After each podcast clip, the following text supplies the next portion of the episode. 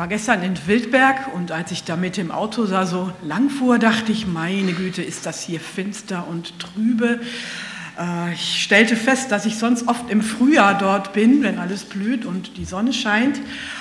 Und dort angekommen habe ich mich dann unterhalten mit den Leuten dort, auch mit einer, die dort wohnt und sprachen so über die Natur, die ja um diese Zeit, ähm, wenn kein Schnee liegt, wirklich sehr karg und sehr trübe ist und alles wirklich trübe, wenn es dann auch noch regnet und man ist nur in der Natur. Und demgegenüber dann doch die Lichterketten, äh, wenn man dann durch die Straßen geht von den Häusern in Wildberg oder auch in Eningen. Äh, ich muss sagen, ich genieße das sehr. Der Marktplatz in Eningen und auch die Hauptstraße, aber in Sindelfingen habe es auch schön, habe es gesehen heute Morgen, äh, diese Lichter in der Dunkelheit, Freude in der Finsternis. Heute geht es um eine tiefere Freude und dazu lese ich uns Jesaja 9 ab Vers 1. Das Volk, das im Finstern wandelt, sieht ein großes Licht und über denen, die da wohnen im finstern Lande, scheint es hell.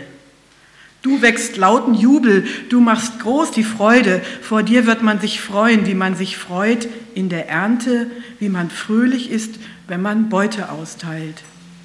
Denn du hast ihr drückendes Joch, die Jochstange auf ihrer Schulter und den Stecken ihres Treibers zerbrochen, wie am Tage Midians. Denn jeder Stiefel, der mit Getrön dahergeht und jeder Mantel durch Blut geschleift, wird verbrannt und vom Feuer verzehrt.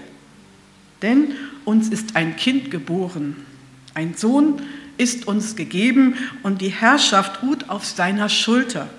Und er heißt Wunderrat, Gott hält, ewig Vater, Friede Fürst, auf dass seine Herrschaft groß werde und des Friedens kein Ende auf dem Thron Davids und in seinem Königreich, dass er stärke und stütze durch Recht und Gerechtigkeit von nun an bis in Ewigkeit. Solches wird tun der Eifer des Herrn Zebaoth. Das Volk, das im Finstern wandelt und die da wohnen im finstern Lande, ihr drückendes Joch, der Stecken des Treibers, denn jeder Stiefel, der mit Gedröhn dahergeht und jeder Mantel durch Blut gestreift, das sind Worte der Finsternis, die nicht nur die damalige Lage Israels, sondern auch uns heute betreffen.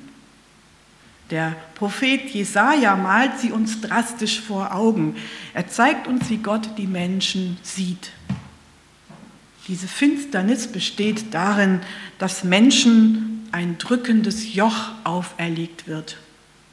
So wie man einen Ochsen eine Jochstange auflegt, die man, an die man einen schweren Wagen hängt, so legt sich auf die Nacken der Menschen ein schweres Joch. Die Angst sitzt ihnen im Nacken. Zur Zeit Jesajas waren das die Assyrer, die das Nordreich eroberten. Die Menschen wurden erdrückt, unterdrückt, sie wurden verschleppt. Die Dunkelheit, in der wir uns befinden, kommt auch durch die Stiefel, die mit Getrön dahergehen und die Mäntel, die durch Blut geschleift wurden. Was da beschrieben wird, das ist die grauenerregende Dunkelheit des Krieges dessen Gefahr sich wie ein Schatten auf die Völker legt. Gewalt unter Menschen, bei uns in Deutschland zum Glück nicht durch Krieg, aber doch auch hin und wieder an schrecklichen Ereignissen. Flüchtlingsströme, die durch die Lande ziehen, Menschen, die in Notunterkünften leben müssen und so weiter und so fort. Manche nehmen diese Dunkelheit um sie herum und in ihnen drinnen bewusst wahr und leben in Angst, übervorsichtig und ängstlich wie ein Kind allein im dunklen Wald schleichen sie durchs Leben. Andere haben sich in der Finsternis eingerichtet, lassen den Rollladen runter und machen das Licht an. Und es gibt auch einige, die drücken bei der Fahrt durch die Nacht aufs Gas. Sie wissen zwar nicht wohin, Aber Hauptsache vorwärts kommen, Hauptsache weiterkommen. Wie verhalte ich mich angesichts der Finsternis der Nöte dieser Welt? Wie als Christ? Und ich sehe die Situation, wie sie ist. Ich lasse es mir sagen, jawohl, das ist die Situation. Es ist Nacht in der Welt. Es ist finster in unserem Volk. Und es ist finster in meinem Herzen. So sieht es Gott und so ist es. In Zeiten, in denen ich ohne Gott lebe, wenn ich Gott los lebe, wenn ich ihn los bin, und das geschieht auch als Christ in manchen Zeiten, dann bin ich ihn das Licht los.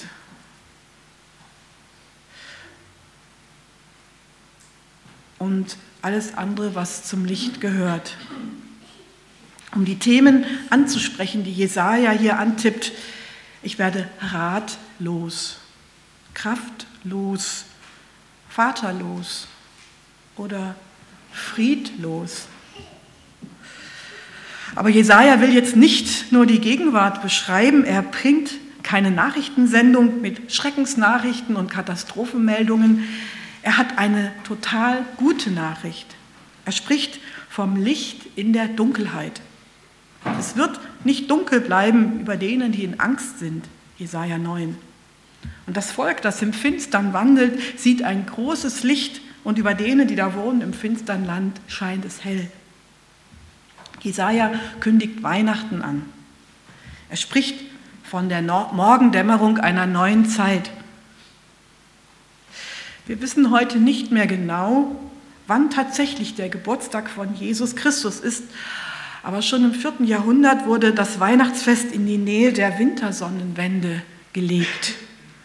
Sie ist, in, äh, sie ist so an, um den 22. Dezember. Und dann wird das Licht wieder zunehmen.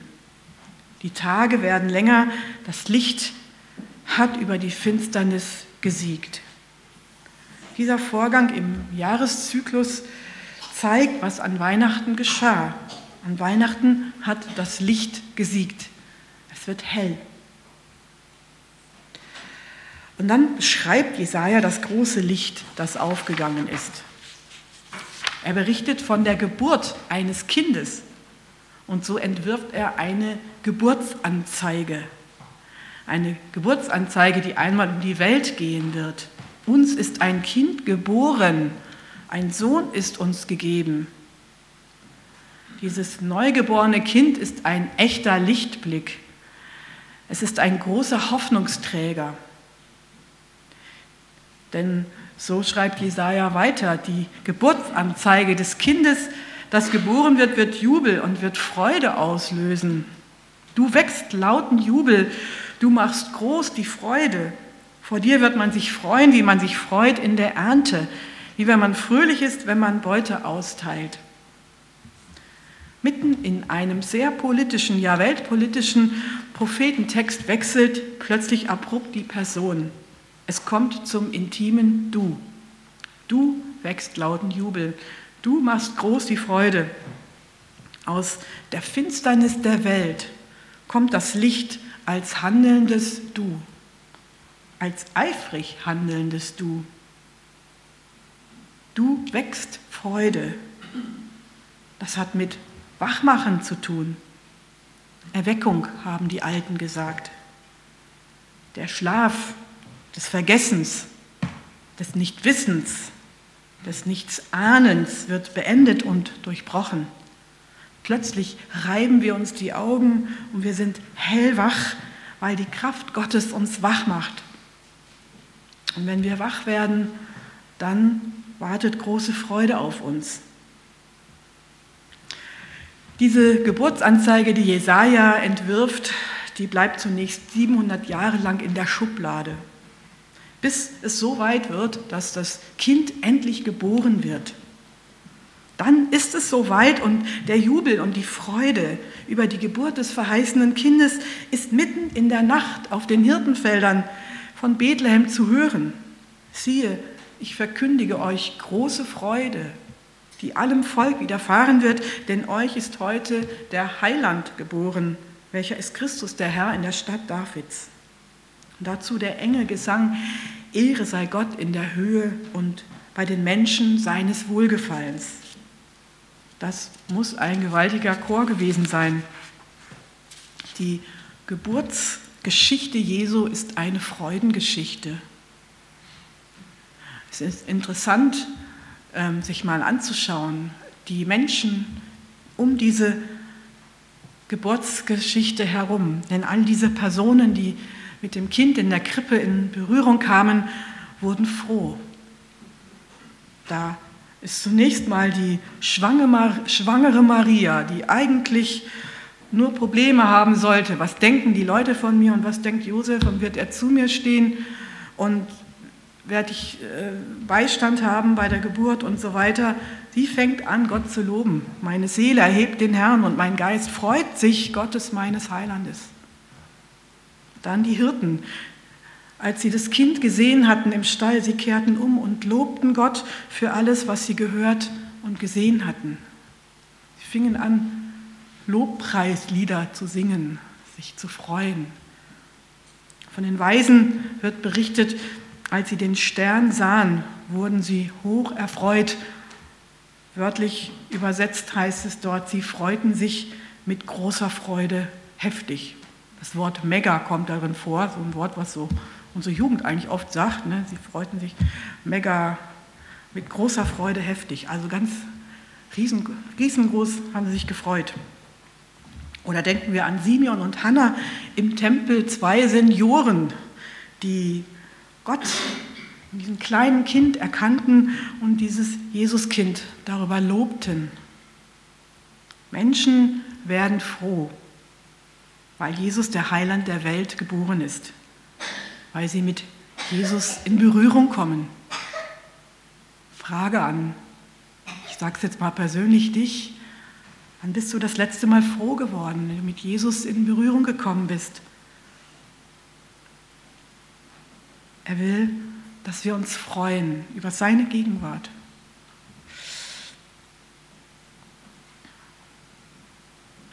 Du wächst lauten Jubel, du machst groß die Freude, hatte der Prophet vorhergesagt.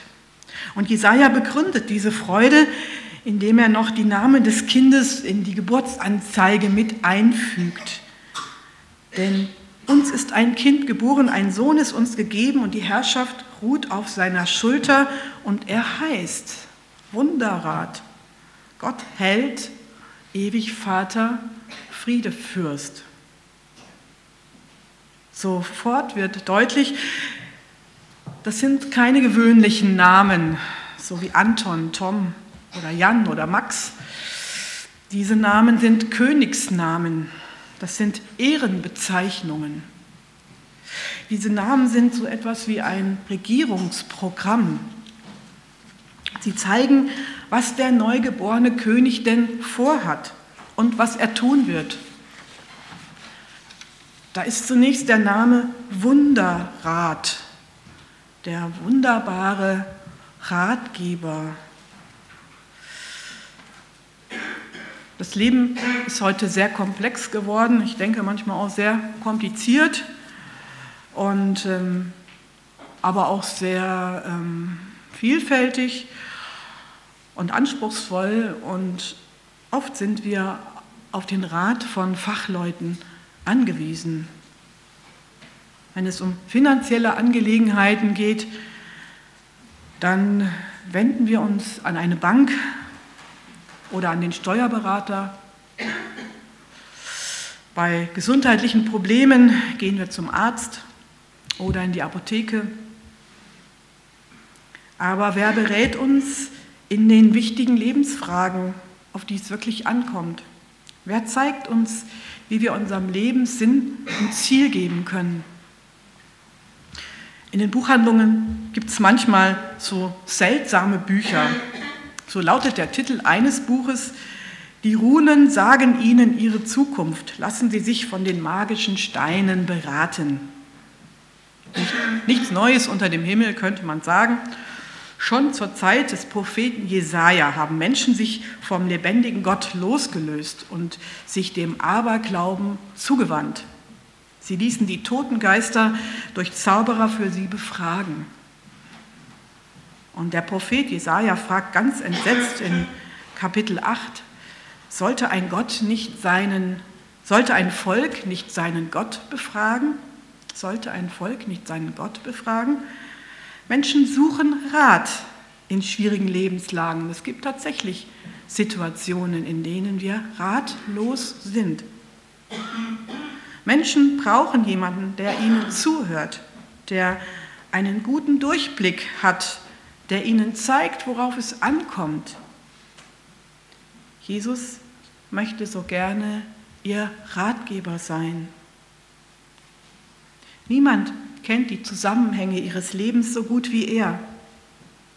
Er kennt ihre Vergangenheit. Er weiß, wie es um sie steht, gerade in diesem Moment. Er kennt Gottes guten Plan für ihr Leben. Einen besseren Ratgeber können wir uns gar nicht wünschen. Manche Irrwege, manche schmerzvollen Erfahrungen könnten uns erspart werden, wenn wir auf seinen Rat hörten. In seinem Wort, das wir in der Bibel lesen, das uns in der Predigt verkündigt wird, finden wir einen großen Schatz an guten Ratschlägen für unser Leben.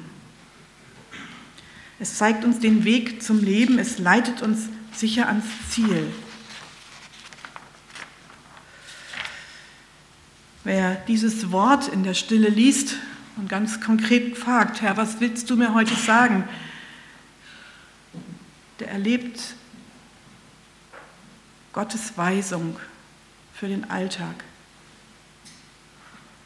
Und Gott hat uns auch den Heiligen Geist gegeben, wenn wir an ihn glauben, der uns leiten will in alle Wahrheit, wenn wir uns dafür öffnen, wenn wir Gott darum bitten. Vielleicht heißt Jesus uns auch manchmal andere Wege gehen, als wir uns wünschen oder vorstellen. Und im Rückblick werden wir erkennen, sein Rat war der beste. Wunderrat, das bedeutet aber auch, er ist ein Gott, der Wunder tut. Er ist der, der eingreift auf ungewöhnliche, auf unerwartete Weise. In Jeremia 32, da steht, er ist groß von Rat und mächtig von Tat und seine Augen stehen offen über allen Wegen der Menschenkinder. Also es ist nicht nur der große Rat, sondern auch die Tat, die mächtige Tat, die Wundertat. Er ist groß von Rat und mächtig von Tat. Das heißt, er interessiert sich für mein und für ihr Leben. Hier heißt es, seine Augen stehen offen über allen Wegen der Menschenkinder. Also er verschließt sie nicht, sondern er ist interessiert. Er will mich, er möchte sie beraten in die schwierigen Fragen. Soll ich der geplanten OP zustimmen? Wie erziehe ich meine Kinder? Wie lege ich mein Geld an? Welcher Arzt ist der richtige? Wie verhalte ich mich dieser oder jenen Person gegenüber? Und so weiter und so fort. Er möchte so gerne ihr Berater sein. Manchmal tut er das, indem er Ihnen oder mir ein Bibelwort wichtig macht, was uns weiterhilft. Manchmal schickt er einen Menschen, durch den wir gut beraten sind. Und manchmal gibt er uns auch einfach die innere Gewissheit, warte noch, es ist nicht so weit. Oder tu dies oder tu das und warte nicht länger. Er ist der Wunderrat. Und er ist der Gottheld. So heißt es weiter in dieser Geburtsanzeige, der Gottheld. Helden sind gefragt. Leute, die gut aussehen, sportlich, erfolgreich, einflussreich. Doch auch Helden enttäuschen, sind nicht immer heldenhaft, Und überhaupt, was haben die großen Helden denn schon übrig für die kleinen Leute wie dich und für mich? Der Gottheld Jesus Christus ist ein ganz anderer. Er sagt, kommet her zu mir alle, die ihr mühselig und beladen seid. Ich will euch erquicken. So ist Christus der Gottheld. Er möchte ihr Lastenträger sein. Die Last der Schuld, der Sorge, der Angst will er abnehmen. Ja, nicht nur das, er will ihnen Gutes tun, möchte sie erquicken, so wie ein ausgedursteter Wanderer sich erquickt am frischen Wasser. Als Gottheld zeigt sich Jesus am deutlichsten am Kreuz. Ein Held, der so stark war, dass er es aushielt, nicht vom Kreuz herunterzusteigen. Die Macht seiner Liebe zeigte sich dort in einer Größe und Tiefe, die nicht mehr zu überbieten ist. Er sah alles andere als heldenhaft aus, als er am Kreuz starb. Aber er war im Grunde genommen der Held, der mit meiner und mit ihrer Dunkelheit fertig geworden ist meiner Schuld, der starke Gott. Er hat, es hat ihn viel Kraft gekostet, diesen schweren Weg zu gehen, um uns zu erlösen. Er ist der Wunderrat, er ist der Gottheld und so heißt es weiter in dieser Geburtsanzeige, er ist der ewige Vater, der ewig Vater. Diese Sehnsucht nach einem liebenden Vater, nach einer liebenden Mutter steckt in jedem Menschen nicht jeder hat es so erleben dürfen. Und wie schmerzlich ist es, wenn der eigene Vater, wenn die eigene Mutter durch Tod verloren gegangen ist. Dieses Kind in der Krippe ist ein Vater, der jeden von uns liebt, der für mich da ist, der für sie da ist, der für uns sorgt der sich um uns sorgt. Einer, zu dem wir eine Beziehung haben können, wie ein Kind zu einem Vater.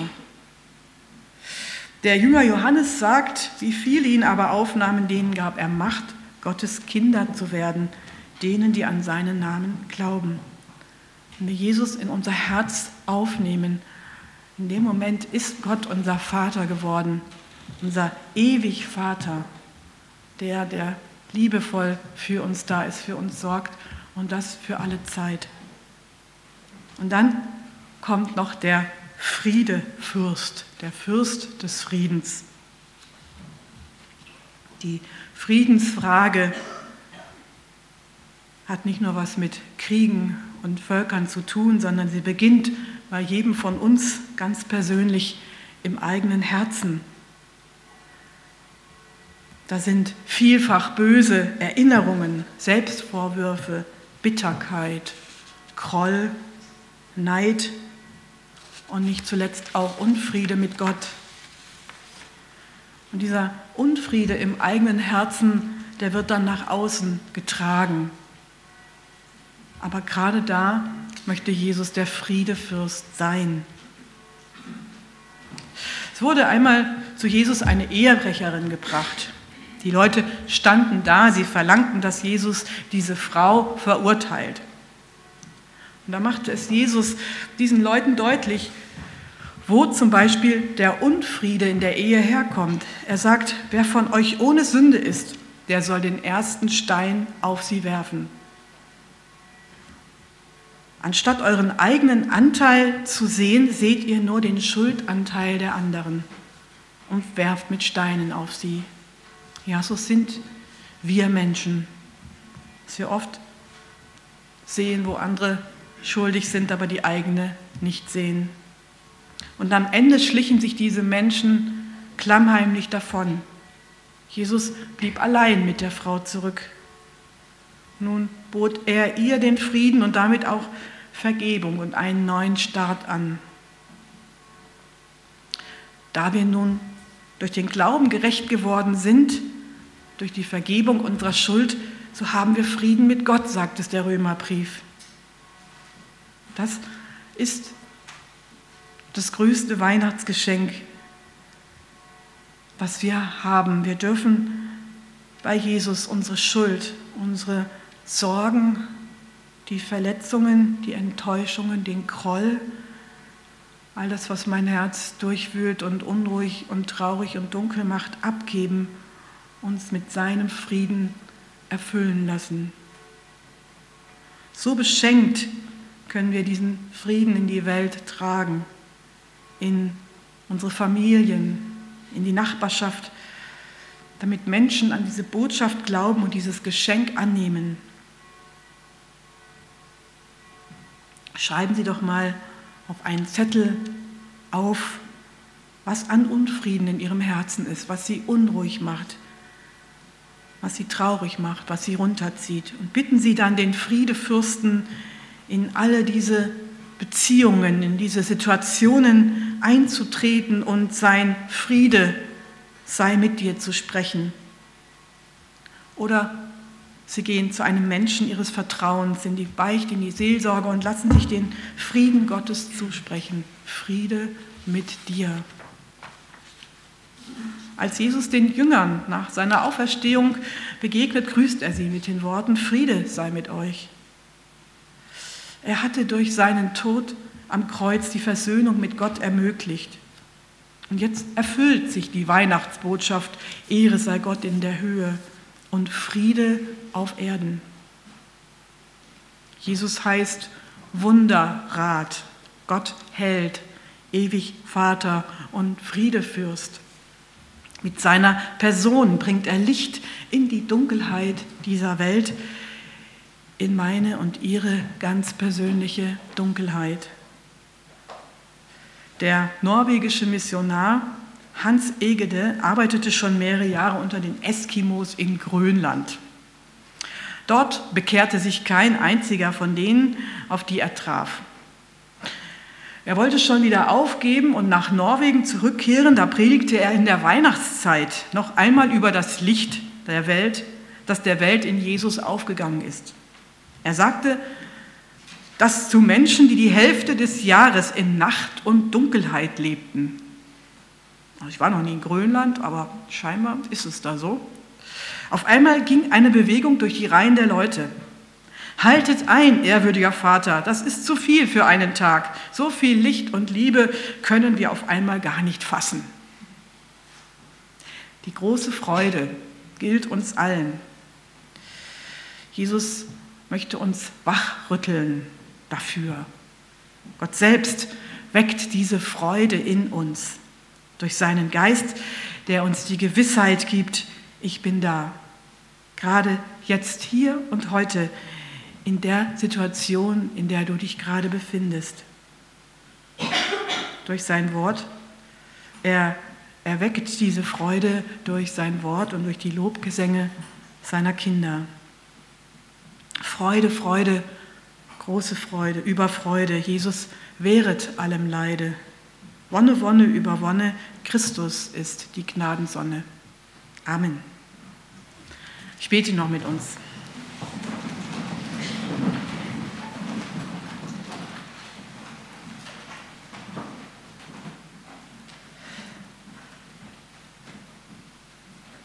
Danke, Jesus. Du hast diese Geburtsanzeige von Jesaja wahrgemacht. Du kamst und du kommst auch heute noch in unsere Dunkelheit, wenn wir dir die Tür aufmachen. Du bist der wunderbare Ratgeber, bist der, der Wunder tut, der sich auskennt bei uns. Du bist der Held, der mit unserer Schuld fertig geworden ist, mit unserer Dunkelheit. Du bist der ewige Vater, der immer für uns sorgt. Und du bist der Friedefürst, der Friede gibt in unsere Herzen, in das, was uns durcheinander rüttelt. Wir beten dich an. Amen.